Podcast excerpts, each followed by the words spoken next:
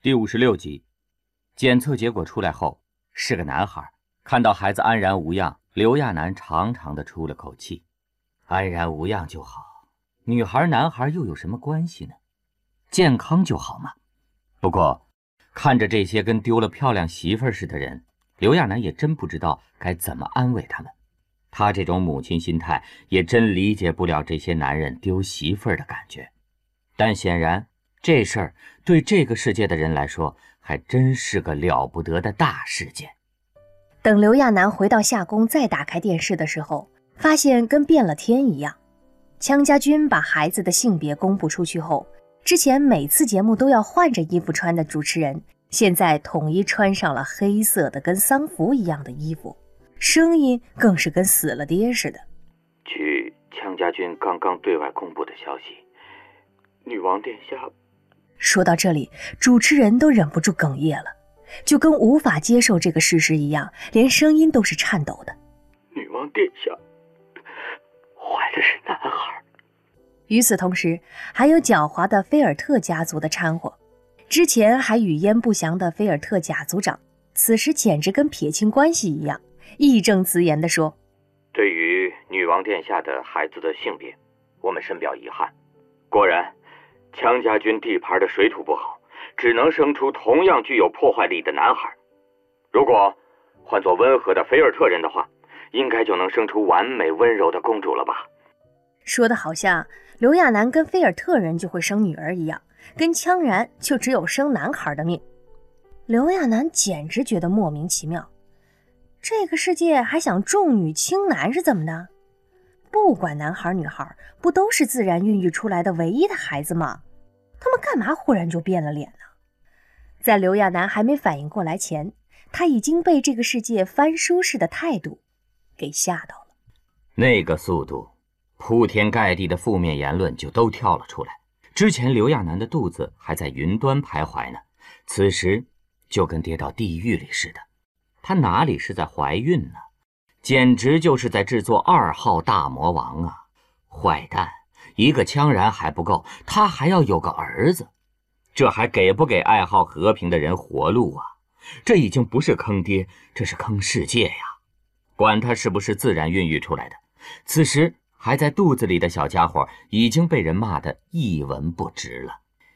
之前还充满期待及各种向往的公主画像，此时纷纷下架。在哭爹喊娘、各种毁天灭地的巨大哀嚎中，公主画像就跟绝世美人遭了横祸一样。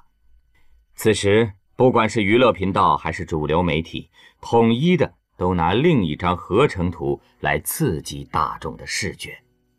那是一张漂亮的跟天使似的小正太图，该正太没在做什么好事儿，而是手握着什么按键似的东西，牙齿尖尖的。简直就跟兽牙一样，更有过激的人还在那幅画旁边加了一句话：“愚蠢的人类都去死吧！”虽然在刘亚楠眼里，电脑合成的男孩也是好看的不得了，是个既帅气又萌萌的小正太，可是自打那画像出来后，各种歹毒的言论就没有停的时候，什么小暴君呐、独裁后备役呀、枪然二代呀，简直都把刘亚楠骂傻了。他就不明白了，这个世界是怎么了？怀个男孩也跟犯了多大的错一样。刘亚楠都要被这些人活活气死了。啊，有这么现实的吗？生个女孩就各种开心，怀个男孩就毁天灭地，好像他肚子里不是出仙女就是出恶魔一样。幸好他的性子早就磨出来了，要是在意这些人的话，他早不知道气死多少回了。刘亚楠按部就班地等着当妈妈。跟刘亚楠的表现相比，羌然对孩子是男孩显然触动更大一些。他倒不是重女轻男，实在是不知道跟自己个性相同的男孩要怎么教育。别看他从不觉得自己有什么问题，可是仔细一想，会有一个跟自己脾气性格相似的雄性出现，他一下了悟当年的初代羌然为什么要规定。再生人只能是一个了，实在是怎么想都觉得两个羌然相逢是世界大战的苗头。刘亚楠倒是每天都喜滋滋的，直到后来发现羌然在看育儿方面的书，他才明白羌然的疑虑。刘亚楠真觉得特别奇怪。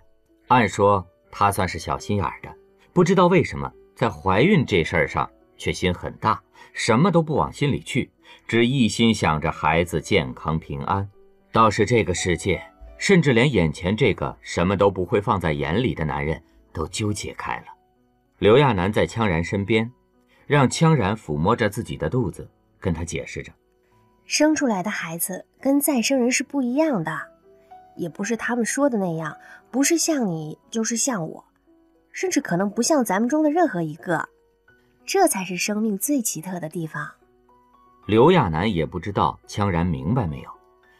他开玩笑的安抚着羌然，而且啊，很可能会出现这样的情况，就是长得像你的男孩子，脾气性格却很像我。我想到时候肯定会有很多人跌破眼镜吧。结果没想到，这话刚说出去，羌然的担心就又转了个方向。儿子厉害些，他顶多闹心，担心担心世界和平、国家稳定。可是要赶上个刘亚楠这种脾气秉性的儿子。羌然想想都觉得自己后脊梁在冒冷汗。不知道是不是有人也跟着纳过闷儿来，在一片嘈杂的反对声浪中，刘亚楠居然听到了某些不同的声音，跟当初的公主叫一样，不知道从哪个地方又冒出个王子叫来。刘亚楠也算是知道什么叫美的祸国殃民了。不过，在面对铺天盖地的负面言论下，刘亚楠倒是难得的接到了一份恭喜她怀孕的礼物，礼物经过层层审批，在检查无误后才送到她手里。刘亚楠挺意外的，也不知道是谁会给她的宝宝送礼物。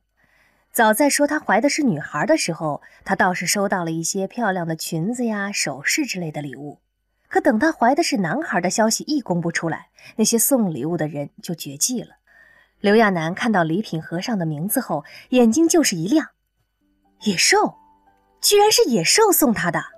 刘亚楠赶紧打开来，盒子里面是一个漂亮的海螺。那海螺倒不是很大，可颜色很艳丽，简直跟被人涂上去的一样。而且整个下方都是红色的，在海螺的左下方更是有一个印记式的东西。刘亚楠仔细辨认了一下。发现是一个“野”字，他笑了笑，心里甜甜的，就跟收到家人的礼物一样。他身边做安保工作的楚灵一眼就认出了这种海螺的来历，大惊小怪地说着：“这种海螺很稀有的，只有在琉璃海很深的地方才会有。自从侯爷把他的秘密武器藏在琉璃海后，有些深海区就成了无人能靠近的禁区，导致这种海螺。”更为稀有珍贵。刘亚楠哦了一声，有些意外，不知道这么贵重的东西野兽是怎么弄到的，估计花了不少钱吧。那么野兽现在混得挺好的吧？就是这个家伙既然能送礼物给自己，怎么就不知道给自己打个电话呀？刘亚楠叹了口气，想，如果野兽来电话，至少能排解排解自己找不到小田七的郁闷。虽说最近外事部跟菲尔特再联系的时候，那头终于松口说没有见到小田七的尸体，刘亚楠听后多少放心了一些。可要是野兽在就好了，很多时候他都不知道该把自己的心情说给谁听。刘亚楠一边想着野兽的事儿，一边把那个海螺小心翼翼地收了起来。剩下的时间里，虽然被安保人员还有那些医疗组的人。把他当做国宝似的看着。不过刘亚楠还是趁着休闲的时间处理了一些事。他也不会做别的，趁着怀孕反应不大的时候，把之前卖头发的钱花了出去，建了更多的养育院。另外，因为有了做母亲的自觉，刘亚楠难得的对现行的法律产生了兴趣，跟妙艳波探讨了一些关于暴力型犯人的事儿。这个世界都是以穷富来区分再生人的。即便是一个罪大恶极的人犯了错，可只要那是个富人，依旧可以通过生物工程把自己的基因再生。刘亚楠觉得这个政策很不好。虽然后世很多人称呼她为圣母女王，不过刘亚楠还是在跟妙艳波商议后修改了这一项法律，支持对罪大恶极者实行基因摧毁的措施。大概是被她女性的外表迷惑住了，在漫长的岁月里，刘亚楠当日所做的这一切都被时光所掩埋，包括他曾经致力于摧毁一万六千名反社会人格基因的文件，也都被封存了起来。后世对刘亚楠的论断始终是善良温柔、没有个性的圣母女王，包括她在整合议会程序上对那些权臣要员所做的一切，也都被淡化了。因为跟那些相比，一个孕育着生命、可以提供女性基因的女人，她本身就是一个奇迹。谁还会在乎她做过什么？刘亚楠本人并不在意别人怎么评论她，她的想法很简单。目标也很明确，因为知道自己不聪明、不优秀，所以即便是在怀孕期间，她还是尽可能抽出时间去做这一切。在呕吐的间隙，在那些琐烦的检查间隙，她抽出尽可能多的时间，在医疗组跟安保人员容忍的范围内，坐在铺满各式文件的桌子前，一点一点地处理着。这个世界是一棵大树，她是一只小的不能再小的蚂蚁。他知道自己爬不到树顶，他只是尽自己所能的攀爬着。自从怀孕后，刘亚楠有了更多的感悟。以前他做这些事儿，仅仅是觉得自己应该做点什么帮助别人。可现在的他有了更明确的目的，他不是开创盛世的伟人，他只是一个准母亲，所能做的也仅仅是一个母亲能为孩子做的那些。刘亚楠努力做着事儿，不过。月份大了，肚子也跟着大，不知道是不是吃太好了，他的肚子看着圆乎乎的，妊娠纹也跟着出来了，看着怪怪的，一切都那么新奇。大概是怕检查出现错误，后来医疗组又做了一次性别测试，这次的结果彻底打消了那些人的期盼，刘亚楠怀的绝对是货真价实的男孩。在那次检查的时候，一个捎带的检查项目却引起了一个小检查员的注意。早先因为阻断者二号，刘亚楠一直不能被克隆，可是现在不知道是怀孕还是什么原因，病毒的检查出现了很大不同。早已吸取教训的医疗组成员并没有立即把这个报告上去，而是秉持着严谨的态度又做了一次检查。这次的结果很快证实了他们的猜想。刘亚楠怀孕后，身体出现了变化，体内的阻断者二号居然在不断减弱，这就意味着原本需要三年才能完全消失的阻断者二号，很可能在孩子出生后没多久就消失。所有的医疗组成员都被这个消息震惊的忘记了呼吸，他们定定地站在那里，瞬间热泪盈眶。刘亚楠还在等待检查结果呢。就看见这么一大群老爷们儿，忽然脸冲着太阳升起的地方，个个眼中隐含着泪光。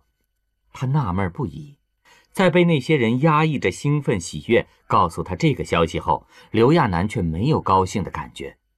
他太震惊了。自从开始接触政治后，刘亚楠的思维已经不像以前那么简单了。知道这个消息的瞬间，他忽然觉得时间紧张了。他还有好多事儿没有做呢，这个时间比他预想的要早上一年，他简直太被动了。鉴于羌家军跟联邦政府的协议，再来医疗组内还有联邦政府的人员，妙晨他们也绝对不会隐瞒这么大的消息的，所以很快这个消息就通过羌家军的新闻发言人传播了出去。于是，原本还沉寂在羌然二世的打击中的世界，瞬间又被激活了。那已经不仅仅是礼花脱销的问题了。据说一天之内就有许多锅啊盆的被敲烂了，人们纷纷涌上街头，或嚎啕大哭，或扯着衣服大喊。早已经见惯风雨的刘亚楠二话不说，赶紧找了联邦政府，开始商议女性再生人的抚养问题。还有关于结婚的法定年龄、自由婚恋等问题，更是重中之重。有句话说得好：“男人在没追到女人时，要什么给什么；等真到手了，就只能是给什么要什么了。”所以丑话说在前头，趁着男人还有这个热乎劲儿呢，他得把那些优待女性的条款谈出来。在所有人都震惊的那一刻，刘亚楠则在玩命地做着未来女性的守护者，就跟菜市场的大妈一样，磨破嘴皮子般不断为未来的女性争取各种条件。从十四岁结婚谈到十六岁，又连喊带嚷地嚷嚷到十七岁，最后终于敲桌子敲得安保人员脸都绿了，谈到了十八岁。刘亚楠不得不费尽心思地想着。晚上连做梦都能梦到这些事儿，跟这相比，大着肚子会产生的腰部不适等问题都是小意思了。他都懒得去理自己身体出现的那些变化了，什么手肿脚肿的，换双大点的鞋子不就得了？最后是刘亚楠之前招来的那些宫廷变性人提醒了他，于是他紧急征调了不少变性人，又找了一些心理学专家做心理健康测试。还有种种应聘需求一一顺了下来，准备为日后女性再生人找到合格的抚养人。在这种手忙脚乱的情况下，倒是也有好事情发生。那天，刘亚楠终于接到了小田七的消息，一直讳莫如深的菲尔特家族大概是稳定住了局势。刘亚楠终于知道为什么对方一直隐瞒小田七的消息了。尤其是当有着菲尔特族长身份的小田七出现在屏幕上的时候，刘亚楠惊讶的张了张嘴巴，半天说不出话来。小田七倒还是以前的样子，隔着屏幕带着很温和的笑。他一向很懂事的，即便身份有了巨大的变化，他也是很和气的叫了刘亚楠一声“姐姐”。刘亚楠真有点哭笑不得的感觉，这是哪儿跟哪儿啊？所以说，他弄过来个组长，又给对方送过去个组长。小田七因为是同一个基因的，就被对方架起来当了新组长。好在小田七平安无事就好。刘亚楠还是挺担心的，他很清楚那种感觉，杀机四伏，重敌环伺，想起来他都为小田七捏一把冷汗。小田七。刘亚楠不知道有多少人在监视他们的谈话，他也不敢说得太明白了，只担忧地看着小田七。小田七却明白刘亚楠的担忧，安慰他说道：“没关系的，姐姐，我是拥有菲尔特基因的人，跟以前那人比，我的身体要健康很多。姐姐，其实这都要谢谢你，如果没有你，我是不会活到现在的。”小田七停顿了一下。大概是有什么想要对他说，只是一时间不知道该如何启齿。刘亚楠却机敏了一把，他跟小田七很熟悉的，立刻明白他的心情了。没关系的，刘亚楠快速说道：“我知道那种感觉，就是在那个位置上就要努力做好，所以没关系的。”因为羌然跟菲尔特开过战，他跟小田七好像就站到了队伍的两端。虽然不见得会有什么直接分歧，可是私交再好，遇到大是大非也是没得谈的。刘亚楠都明白。小田七倒是没再谈这个话题，只带着歉意的点了点头。刘亚楠笑着说：“小田七，你是好人，所以你也会是个好组长。我想以后咱们两边肯定会很好的，大家一起发展壮大。”小田七没再就这个说什么。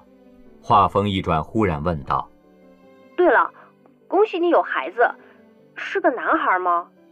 见刘亚楠点头，小田七皱了下眉头。他一向想得很长远，这次更是主动提醒：“那以后孩子长大了，如果跟你的再生人结合，血缘会不会太近了？也不知道伦理委员会的会不会同意。”刘亚楠知道。小田七这是在为自己着想，不管他是不是站在菲尔特家族那边，他始终是那个温柔的小田妻。其实，刘亚楠也想过这个问题，在全世界都要解决光棍问题的时候，他家的宝贝儿却要打光棍了，因为不是自己的亲妈，就是自己的亲妹妹。